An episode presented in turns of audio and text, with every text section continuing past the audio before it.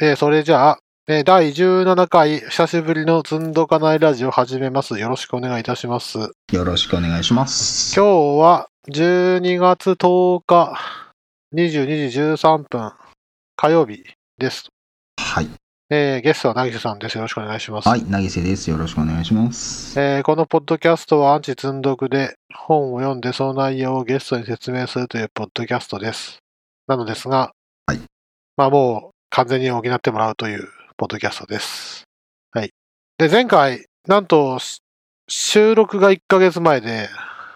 放送となるとだいぶ前なんですけど、まだ公開に至ってなく て、ちょっとね、もう年末進行でさらに無理になってきてるからマジでやばくて、ちょっとすいませんが、がちょっと頑張って公開していきたいと思います。加藤さんはイベントとか、風邪倒れたりとか、うん出張したりとか、いろいろ。そう、いろいろ。いろいろだけどね。まあそんなの覚悟の上のいろいろだったんだけど、どれもこれもね、思ったより苦戦してる感があって、どうしてもいね。やー、まあ僕もインフルエンザでね、いや僕がインフルエンザじゃないんだけど、あそうなんで娘すかがインフルエンザになっうんて、2日後にうん息子がさらに発症して、同じ方そはの、そう、インフル A で。あはあはあはで、その中で、さらに僕が風邪ひいて寝てたあうん怖いですよ風邪ひいて倒れながら横にインフルの子供2人いるみたい本当はね、インフルと風邪が混ざって、悪魔合体しそうな。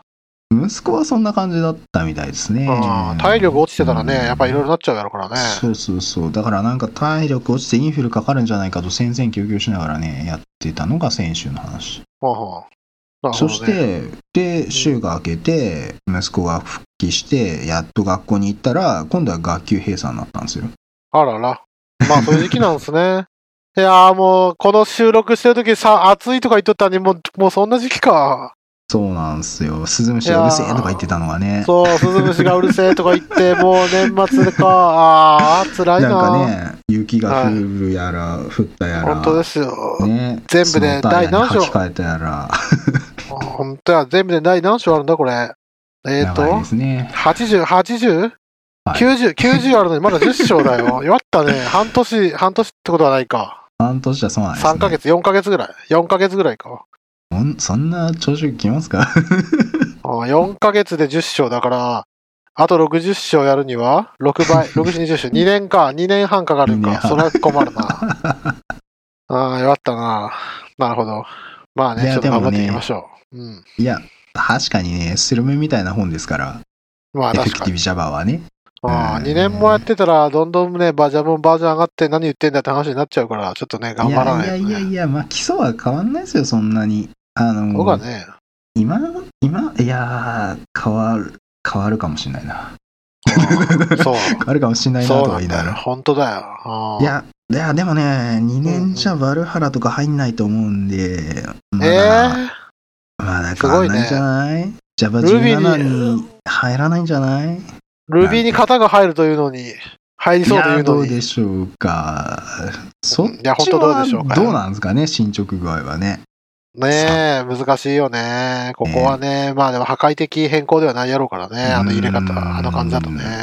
いやではもいそんな簡単にポンとね、後付けでいろいろできないっすよ。ああそれもう、はもう簡単にはいかないよ。うん、あ世界中の人に使ってるからねでもこの間あのあの富山で話してたあの、えー、ルビー会議富山ルビー会議、うんうん、ライバルビの会議な時にあのその Ruby の片付けの話を聞いてたんですけど、いやうん結構難しいことしないとできないねみたいな話をねされてましたそうですね。うん人類は型を書くっていう知見が大事ですね。あれ面白かったですね。 いやあのセ人ッ類ションは型を面書白く。かったな。じゃあ型を書かないのは人間じゃないのかっていうね。いやまあやね、やそういうブリ会議もあって、AWS コミュニティデーうんもあって、もう本当に忙しかったんですけれども、じゃあ落ち着いてるかっつうと、まだまだイベントもあるし、ちょっそとうですね。出張もあるし、その他もろもろで忙しいんですが、まあちょっと頑張ってなんとか収録していきたいなと思います。っていうかね、やっぱね、こだわらずにね、もう収録したらポン出しできるように、うん少なくとも、まあ、1時間半収録したら、1時間半か2時間ぐらいで、ポン出しできるようになりたいなとは思います。今、だいぶ時間かけちゃってるんで、まあでも編集ね。こんなぐだぐだしてね、1ヶ月お蔵入りしてるぐらいだったら出した方がいいですよね。まあそうですね、なんか結局、いろいろ考えて、いろいろものふりかけで出さずじまいだったら、それはなかった音扱いですからね、世間的にそはうでね。すね。はい。で、なんでこんなことになってるかっていうと、前回スカイプで録音し忘れたら、頭出しが全然できなくて、ああ、それがきつかったんですね。はい。しかも長時間やってるとどんどんずれていくんですよ。なんでそれ合わせなきゃいけないんですけど、マスターデータがないまま合わせなきゃいけないから、もうほんときつくて。なるほど。まあ、というわけで、ちょっと苦労してるんですが、まあ、なんとか出したいなと思います。はい。はい。というわけで、AWS コミュニティデイ金沢2019、おかげで120人集まったんで、いやあー、りがすとうごごいざでいすましね。たありがとう。ありがとうございます。いやー僕が言うことじゃないな。 いやー、おかげさまでですよ。であれの反省もね、いつかするんで、はい。な来週末行われる金沢 RB とか、その他もろもろで少しずうんうんつ小出しにしていこうかなと思ってるし、今度、2月1日、2日に行わ、1日か、2月1日に行われ1日でするねブリ会議2020でも、なんか俺と、俺のセッションでそれしよう、話しようかなと思ってるはいるんですけど、このラジオも含めてやるとなると、ぶっちゃけライトニングトーク枠かなとも思いつ つ、このまま僕が Ruby 枠で登壇する人見つけられなかったら俺が立つことになるなと思いつつ、あのメンツの中で俺が立つっていうのは空気読めてないにも程があるから結構辛いなと思いつつ、っていう感じなんですよ。いやー、なんかメンツが合成ですからね。いやー、そうなんですよね。いや、まあでもあれですよ、無理に Ruby だけでたくさん埋めなくても、他もね、そうっすね。枠振っちゃえば、いや、なんかセッションしたい人結構いたりするんで。うんうえーんうん。確かにね。いや、今年はちょっとね、Java 勢がね、あんまり来れなくって、なんかねね、ちょうどスウェーデンで、なんかカンファレンスがあるんで、そっち行く人がちょっとスケジュールが詰まっちゃってみたいな話してな、ましたね。何度カンファレンス ?Java の Java のね、なんつったっけな、名前忘れましたけど。で、なんかカンファレンスがあるから、Java チャンピオン勢が割とそっち行っちゃうんですよね。なるほどね。さすがにそれはブうんブリでは勝てないか。週の半ばぐらいからかな。だから、無理すれば来れるんだけど、要はブリ会議来て国際線に飛び乗るみたいな、なるほどね。結構大変なスケジュールになるんで、ヘビーやね、それは難しいね。ねって話をされてました。まあでももう枠埋まってんでしょあ一応な最低限の枠は確保してて、ううんんうんまああといざとなれば僕がなんかセッションやってごまかすかみたいなああ、じゃあ一緒に積んどかないラジオ枠やりますか。それはまあでも空いた枠ね一枠使っても怒られは公しない。開収録しますか、公開収録 公開収録しても怒られはしないと思いますああ、大丈夫。俺、まさかり投げられまくってボコボコで死ぬんじゃないのいやいやいやいやなんかねそこでう一ん、旦こう切り刻まれて蘇るってところがいや 違いにな蘇るらないですよ、蘇らない。いやいやいやいやいやもう邪魔嫌いになっちゃうの。いやもうなんかね、何度かミンチにならないとダメですよ。まあ、そうやろな。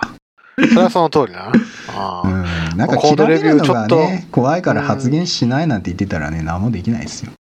ほら、コードレビューされるのが怖いからもっと優しく言ってとかね。あまあ、盛り上が優っしてるじさゃないですはかね、優しさ配慮はもちろんいるんだけども、まあでもなんか切られるのが嫌だからとか言ってたら何もできない。そうだな。えーまあね、世の中に物出したことないやつのね、言うセリフですかね。れはそうですね。というわけで、まあ、前回までの反省とか、これまでの、この1、2ヶ月を振り返ったら、まあ、大体こんな感じですかね。はい、そんな感じです。はい。では早速、はい、じゃあ行きましょう。今日は、項目もう、俺なんか今日すげえ疲れてるんで、 項目11、12、13、14、今日1日で終わらせましょうとか言ってるけど、 こうまず項目10だけで、この前1時間マジかかって、それまでこうあー配信してなくて、で、今から11やるんですけれども、11もまあまあな感じなんで、まあまあですね、はい。まあ多分ね、11、12で終わり、終わりかなと思います。はい11、12、13。もうね、うん。 なんだっけ、もう、時間が早く終わったら、もう今日は早く終わる。そういう日もあったそんな感じ。じで。農山行は伝みたいなそ感うじそでうね。そう。はい。じゃあそんな感じで、はいじゃあ項目11。はいイコールズをオーバーライドするときは、常にハッシュコードをオーバーライドするとはい。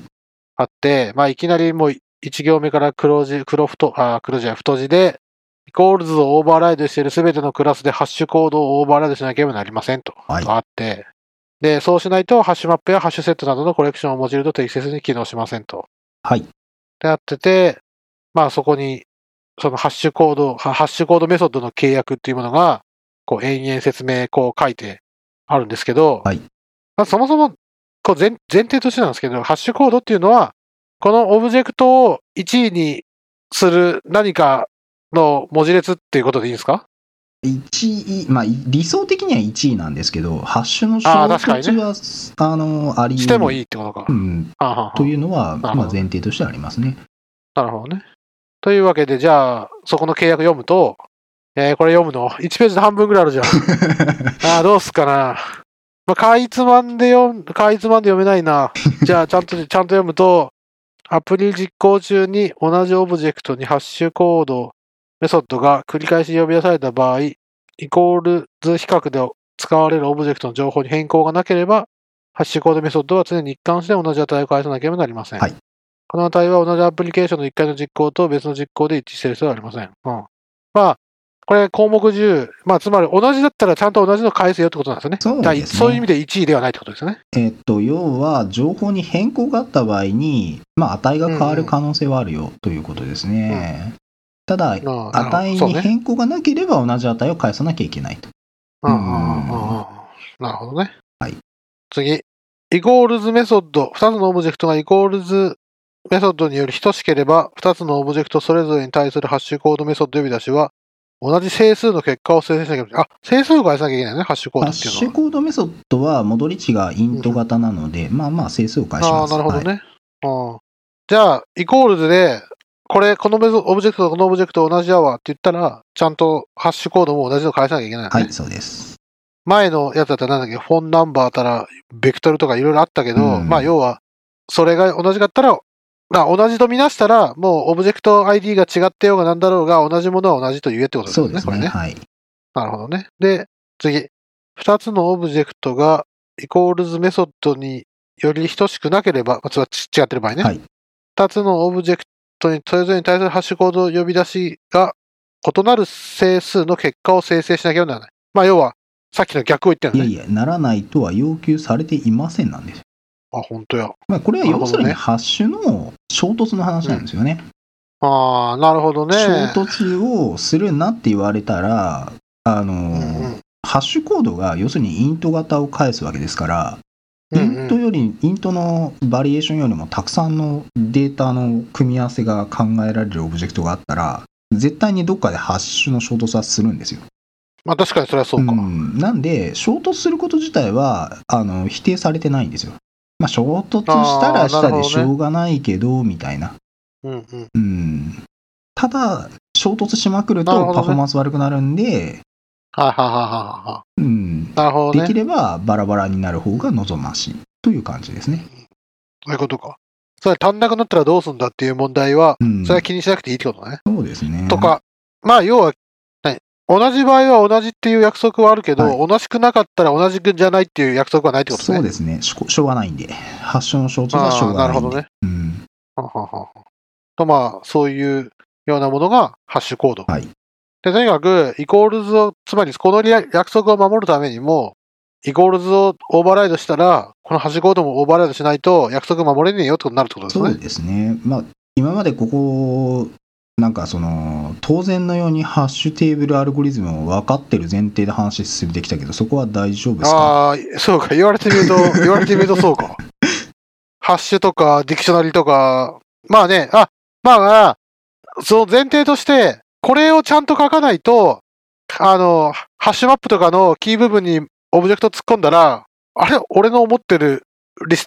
ハッシュマップじゃないのができるっていうのになっちゃうんですかね。なんかねキーをキーに渡してまあキーにあのキーと与えてキーと与えてこういろいろ突っ込むじゃないですか、うんうんデータを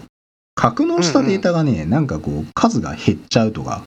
ああ、そうそやうろういうことね。が起きたりと か、まあ、あるい要はは、キーが、キー比が重重複しちゃうとか、えー重複してるつもりないのに重複しちゃうとか、まあ、あるいはゲットしたら値がヌルになるとか、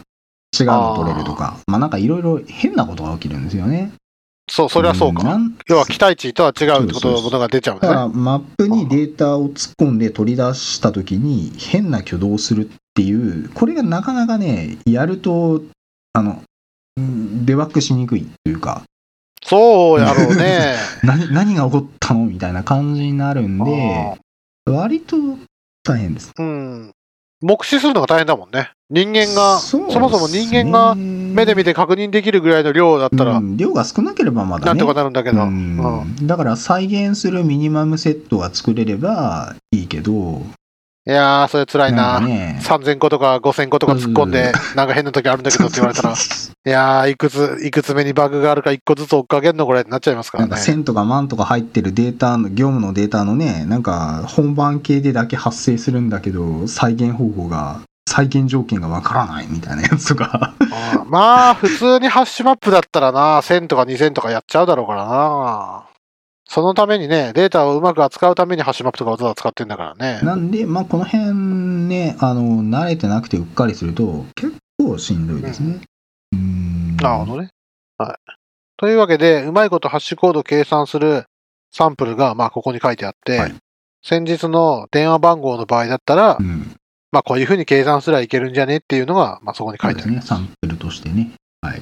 んで、えーまあ、ここにも書いてあるのが、ハッシュコードを書き終えたら、等しいインスタンスが等しいハッシュカコードを持つかどうかを自問しますと。うん また自問が出てきた。なるほどね。なんか Java 書くのは心構えが大事だ ね。で、自分の直感を検証するために単体テストを書く。単体テストを書くそんなこと書いてあるんけ単体テストを書きます。お書いてあるわ。えっ、と、54ページの中頃ですね。 54ページまでうん。うんなんかね、31かけるとかなんとかいろいろやって、で、まあ、こういうふうにうまいこと計算すればハッシュコードがうまくなるっていうのを説明が1ページ以上にわたってこう書いてあって、うんそうですねで、なんかね、謎にね、31という数字がいかに素晴らしいかここに書いてあるんですけど こ、れねなんで31が突然出てきたかっていうのがいやね、ーこれ謎なんですけど、これはねこれなんで難しいんですよね、割と都市伝説に近い何かなんです けどいうやん計算が早いでとかいろいろ書いてあるけど、それはわかるけど、なんね。かハッシュテーブルってまずハッシュテーブルって、なんかそのハッシュテーブルの内部データ構造的ななんかこうテーブルがまずあってでその容量がよくわかんないじゃないですか。でこれが、うんまあおそらく、えー、と容量が30個とか50個とかまあなんか適当な値になるんだけどそれって大抵合成数なんですよ。で、大抵ごめんなさい。大抵なんですかえー合成数素数じゃないああ、何はいはいはいはいはいはい。なるがほど多いね。わけですよ。でその時に、えっと、ハッシュコードを、うんえっと、取ってきてでその、まあ、例えば50個あったら50個の空間に対して、んうんなんかそのハッシュコードで50個順番にこう割り振ってってあーどっか適当な場所にポンとデータを格納するわけですよ。うんうんうん。で1位になんかこのハッシュコードだったらこの場所ってスパーンって決めてうんうん。でその場所に決め打ちで格納するあるいは、うん取りに行く時は決め打ちでその場所から取ってきてさらに、えっと、衝突してる可能性があるんでそこにこうリストになってこう何個か入ってるうちから1個ずつ調べて、イコールして行ったり来るやつを取ってくるみたいなそういう動きをするんですけど、ああ、なるほどね。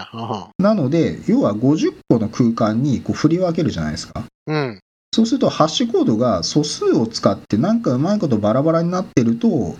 その合成数じゃない何か素数を使うことで、こう比較的均一にばらける何かが作れるっていうはははつまり、こう、ばらけ出したら、なんか妙に3が多いとか4が多いとかじゃなくて、そうそうそうそうなんかちゃんと分散して、いい感じで2個ずつとか3個ずつとか4個ずつとか、こう空間に分散させることができるっていうなマジックの数字が31だって話ですかおそらく比較的分散するだろうっていう都市伝説があるんだけども、そんなにうまくいくかっていうのはよくわかんない。まあ、 まあね、なんか31の素晴らしいのは、5ビットシフトして i 引けばいいとかさ、まあなんかいろんなこと書いてるんだけど、うんまあ、なんまか、あ、根本的にはそのハッシュテーブルのその空間にうまくばらけるような何か数字って言った時に素数がいいんじゃないっていうのあがー根底にあるわけですあよ。なるほどね。根底にはそうなんだけどそれって本当にそんなに効果あんのっていうそのそれによるパフォーマンスってどの程度違うのみたいなのをあの真面目に検証するといやーようわからんなーみたいな 感じのなるほどね。これね僕昔ね測ったことありますよ。へえ素数の時とそうじゃない時でどのぐらい違うのかってうん試してで結局検出できなかったみたいな覚えがありますね。あうーん。いでや、なここに書いてあるハッシュコード、典型的なハッシュコードメソッドっていうのは、はいまあ、電話番号、うん。ね、電話番号だと、普通の電話番号、携帯じゃなくて電話番号だと、市外局番があって、その後何、何、あ何が、県コードと、 まあ、地区コードがあっどういうての、かまあ、要は3つに分かれてるわけですね。そう、3つに分かれてるね。で、このサンプルでもエリアコード、プレフィックス、ラインナンバーってこう3つ分かれてるんだけど、うん。なんか、ハッシュコード、これを単純にイントにしてるんじゃなくて、なんか31倍したりしない、いろいろいろ頑張って、ハッシュコードを作ってるんですよね、これ。そうですね。だから、単純にその3つを足すだと、なんか、割と同じ値がぶつかりやすいんで、まあそうやろうな。その3つのフィールドを、まあ、なんかその素数、適当な素数倍したりして、ちょっとこう、ばらけたような数字に足せるみたいな。より、より広い数字の空間に置くってことだよな。そうですね。それが理想的です。ああで、まあ、31っていうのは、さっきも言った通り、 えっ、と、5ビット、5ビット、31倍、31倍数っていうのは、5ビット左シフトして、その値を引けばできるんで、まあ、要は何が言いたいか、減算1回とビットシフト5回でできるから、超早いよっていうのが言いたいんですよね、こ れ。この最適が、んどうなんだろ うな最まあ、でのもこういう最適化 JVM は得意じゃないですかこう最近の JVM はこの種の最適化を自動的に行いますって書いてあるんですけど、本当にこの最適が行われるかについてはちょっと、本当かなという気はしますね。いや、まあでも、バイトコード見たらわかるでしょこうシフトしてるっつっいやてなん。かね、あの JVM が生成した、内部で生成したそのあのマシンうんう語ん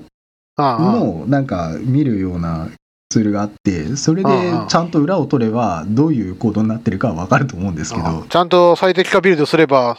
5ビットシフトして右やってますよ。本当あ、かな5ビットシフトしてサブしてますよ。引いてまますよ。まあこれ裏裏は取ったことない んで本当かどうかは知らないですけどまあ、とにかく31かけると、人類は31倍程度割と考えるかもしれないけど、まあコンピューターにあはねの、コンピューターの31倍っていうのは割とうん早い計算だし、素数だし、いい感じにばらけるから、なんかかけるとかやってみなっていうぐらいのことなんですね、これね。そうですね割と、うん、ちょっと根拠のあるおまじないですねああなるほどね。はい。というわけで、31倍をこうし、するとなんだのかんだのって書いてあって、31がいかに素晴らしいかってことが書いてあって、さらに、えー、objects.hash? はい。 objects.hash ってどこにあるんやえーっと、オブジェクトは、次ページかなどこだろう。オブジェクトっていうクラスがあるんですよね。見つかんねえ。あれどこ行った ボクシングとか可変引数を使って遅いかもしんないからやめとけって書いてあるんだけど、うん。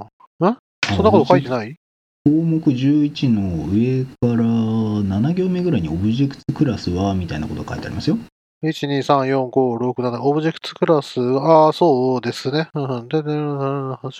そうですね。あうん、そこに書いてあって、55ページの上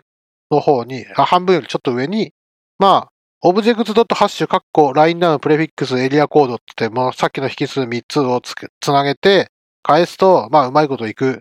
うまいこといいかないんか。計算がしてくれる。んだけど、まあ、これ、やめとけと。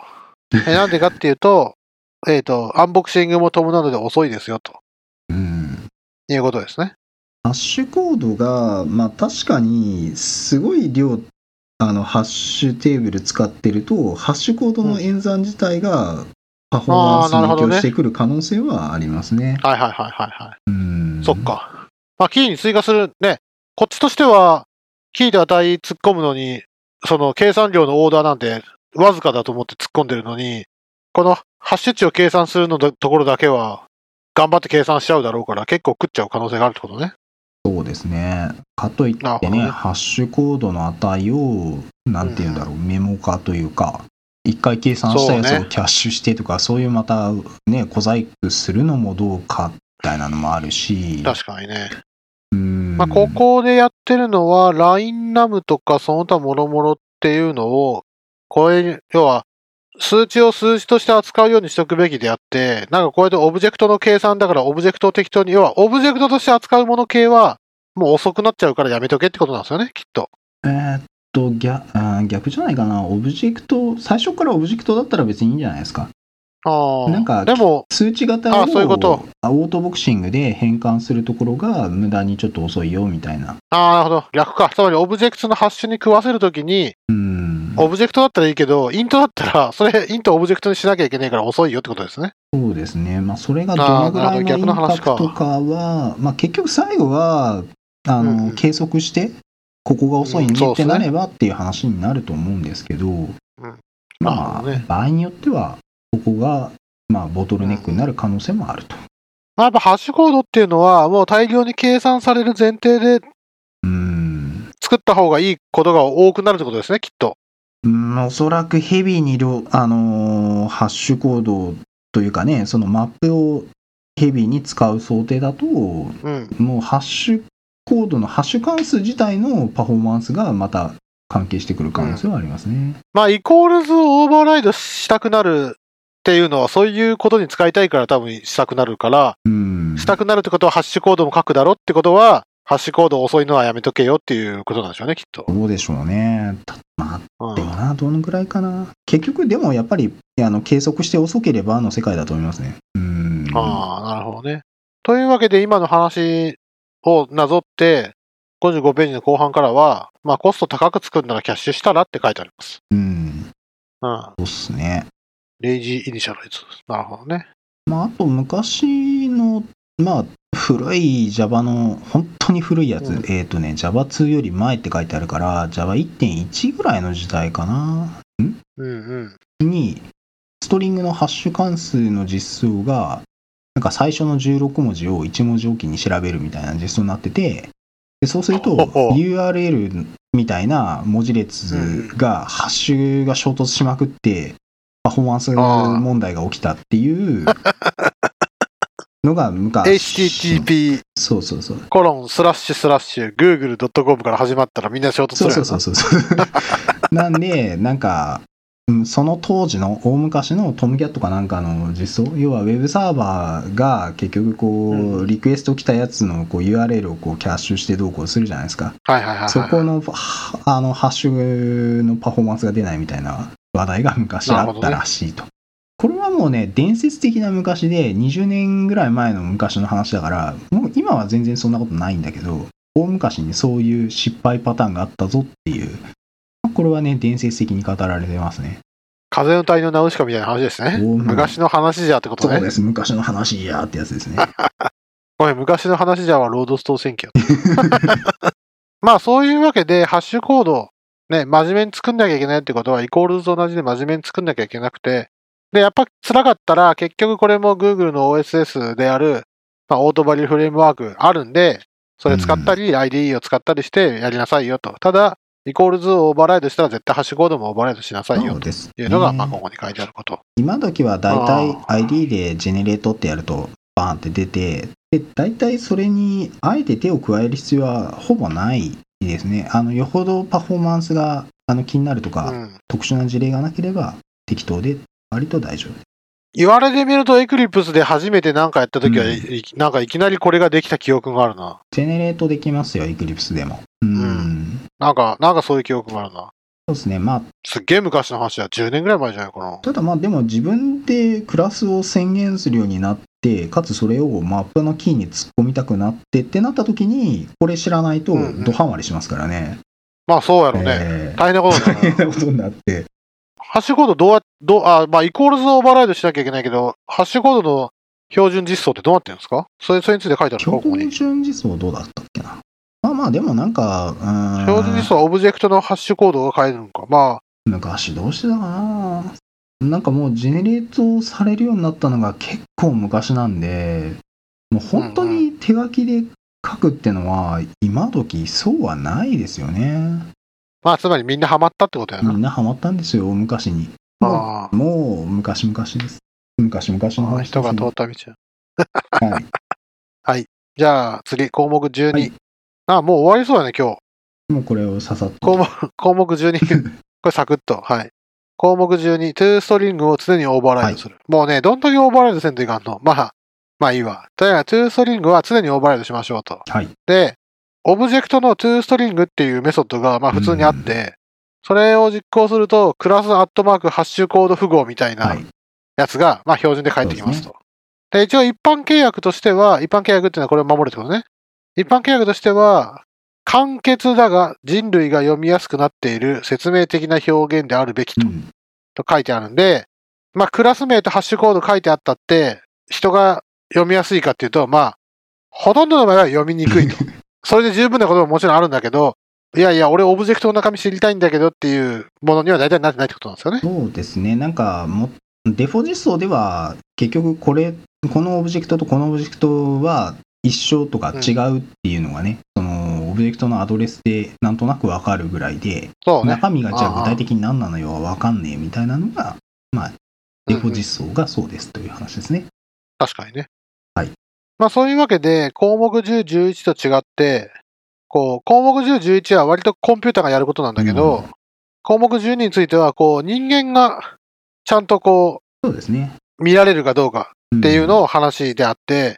まあデバッグするときにちゃんとあるといいよねっそうですね。ていうことで、ここに書いてある曰く、す、え、べ、てのサブクラスがこのメソッドをオーバーライドすることを推奨しますということ。そうですね、デバッグするときに、あのデバッカーとかでオブジェクト見たときに、パッと中身が出るのと、まあ、出ないのでは、まあ、便利さが違うよねということで、デバッガーは大体 2S はその場で呼べるんですかデバッガー上で IE 上で呼べるってことですか多分変数、あ、2S だったらダメか。変数をね、あのーオブジェクトのフィールドを見たら、まずこのトゥーストリングされた値がポンと表示されるんですよ。ああ、確かにそう。もそも。うん。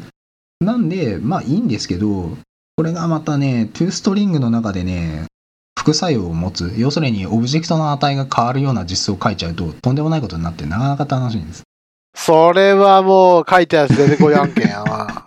なるほどなんかデね。バッグで、あの、値を見るたんびに、なんか値が増えていくんですけどとか、お前がインクリメントしとるからやろ、みたいなね。現実問題、2ストリングっていうのは、ここの一般契約を読んでも、そう書いてるのがっぽいんですけど、まあデバッグ用に使うってことでいいんですか基本的にはそうですね。ああ。逆にオブジェクトをね文字列にプラスでこうくっつけたりするとトゥーストリング呼ばれた結果がくっつくんですけどなんかねそこにあんまりね依存するコードってよろしくないんですよね。まあそうでしょうな。うんだからなんかトゥーストリングの値と別になんかそういう生成文字列をなんかくっつけたければ別途にやった方が本当はいいと思います。ああ。うんそれ、俺、この2ストリングってやつをどう実装したらいいかよくわかんなくて、とりあえず文字列化するときは2ストリングなのかなと思って、うんこうデバッグ情報なんて関係なく、例えばデートタイムを2ストリングってやったら、2019う年ん12月10日22時47分で出した方がいいのか、どうなんだろうなと思ってたら、まあ、本当はそれ良くないってことね。そうですね。だから、パッと出るのはいいんだけど、じゃあそのフォーマットを信じていいのみたいなことになったら、いや、そのフォーマットは信じない方がいいよっていう話になってくる。だうんだから、2ストリングっていう名前が良くない。2ストリングっていうのは、さっき言った通り、こう、デバッグとかそういうように使うもんだから、うんそなうんでかすねこう、目的に応じた名前になにちゃんとするべきだっていうそうで話すなんですね。だからね。もう、なんだろう、ダンプぐらいのニュアンスに思っといた方が、そうですね。まあそこ、ここにも実用的な場合、トゥーストリングメソッドは、オブジェクトに含まれる興味があるすべての情報を含むべきですと。ってあるんで、まあぶっちゃけダンプですよね、これ、つまるところ。そうなんですよ。というわけで、さらに言うと、これ面白くて、トゥーストリングっていうのは、どんな形のストリング返すかっていうのは、ドキュメンテーションしておきましょうと。うん そうですね。こんな形の文字列だからよろしくなっていう。んまあまあ、で、まあ、それ、真面目に書くとだるいから気をつけてねっていうのと、 さ、さらにめちゃくちゃ面白いなと思ったのが、トゥーストリングって書くと、まあ、今言った通り中身のダンプを実質返すと。はい。あの、デバッグしやすいように。えーでも、ちゃんと、パブリックなメソッドが生えてるものだけを、トゥーストリングしろと。なんでっていうと、トゥーストリングにプライベートなオブ、値を出すと、それをパースして使うという愚か者が現れるぞ。いや、うんまあ確かにね、内部値をそこから取れるわ、みたいなね、ことを言い出す。あそうそうそうそうそうそう確かにね。そうしないと、その情報を必要とするプログラマーに文字列の解析を強制しますと。いうことになって、ああ、まあ、そんなやつおるんやと思うんだけど、思ったんだけど、まあ、それしか手段がないと思ったらやるやつはいるやろうなとは本当思いました。た。まあまあまあ、オブジェクトの責務というかね、カプセル化をちゃんとやるみたいな話ですよね。ああ、そう、そういうことですね。まあまあ、そういう話もありつつも、最初に全部 2S を、あ 2string を、あの、オーバーライドしろよって言ったけど、まあ意味ないやつもありますよと。で、それ何かっていうと、まあ、スタティックなユーティリティクラスはほとんど意味ないでしょと。まあ要は、全部スタティックで構成されてて、うんメンバー変数、あ、メンバー関数みたいなそのもがそなもいイとンスタンス作らない想定のクラスですね。うん、そうですね。うん。あと、イーナム。うん。列挙。列挙型は Java は優れた toString を提供するので書くべきではないと。もう十分いいのがあるからやめとけと。 そうですね。はい。で、書いたのが、しかし、サブクラスが共通の文字列表現を共有する抽象クラスでは、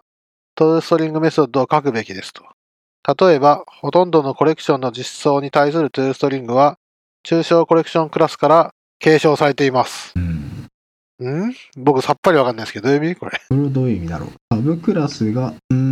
ん、サブクラスが、あ、中小クラスでは書くべきか。要するに中小クラス、インスタンスを作らない中小クラスなんだけども、うん。サブクラスの実装が一緒だから、まあ、中小クラス側に実装、トゥストリングの実装を書いておけみたいな話ですね。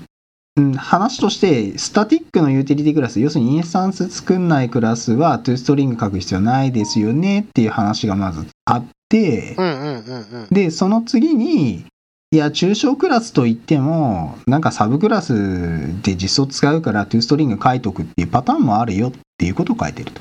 ああ、そういうこと。えああ、なるほどね。つまり、中小クラス、中小クラス、Java って中小クラスどうやってオーバーライドって書いておけばいいのえ、ちゃう、なんえだっアけブスト、アブストラクトですねアブストラクトか。アブストラクトクラスって書けばいいんか。そうか、インターフェースじゃなくてアブストラクトクラスもあるから、アブストラクトクラスって言ったら、インスタンス化できない。うんだ、インスタンス化できないイコール、トゥーストリング書かなくてよい。はい。じゃなくて、どうせサブクラスで、うまいサブクラスでやりたいようにやるんだから、その共通の、トゥー共通で便利であるであろう、トゥーストリングを書いといた方がええよっていう話なんですね。そうです、そうです、そうです。っていうパターああ、ンがなるほよどね。。それ、それ言ってることはわかるわ。あーで、さっきから項目10、11とずっと出てるんですけど、もう Google の OSS のオートバリューは、もう2ストリングまで生やしてくれますよと。ただ、まあ、機械的に生やすんで、あの、いまいちピンとこないのができちゃうかもしれないんで、えーまあ、あの、頑張って書いてくださいと。まあまあ、デフォよりはいいです、デフォよりは。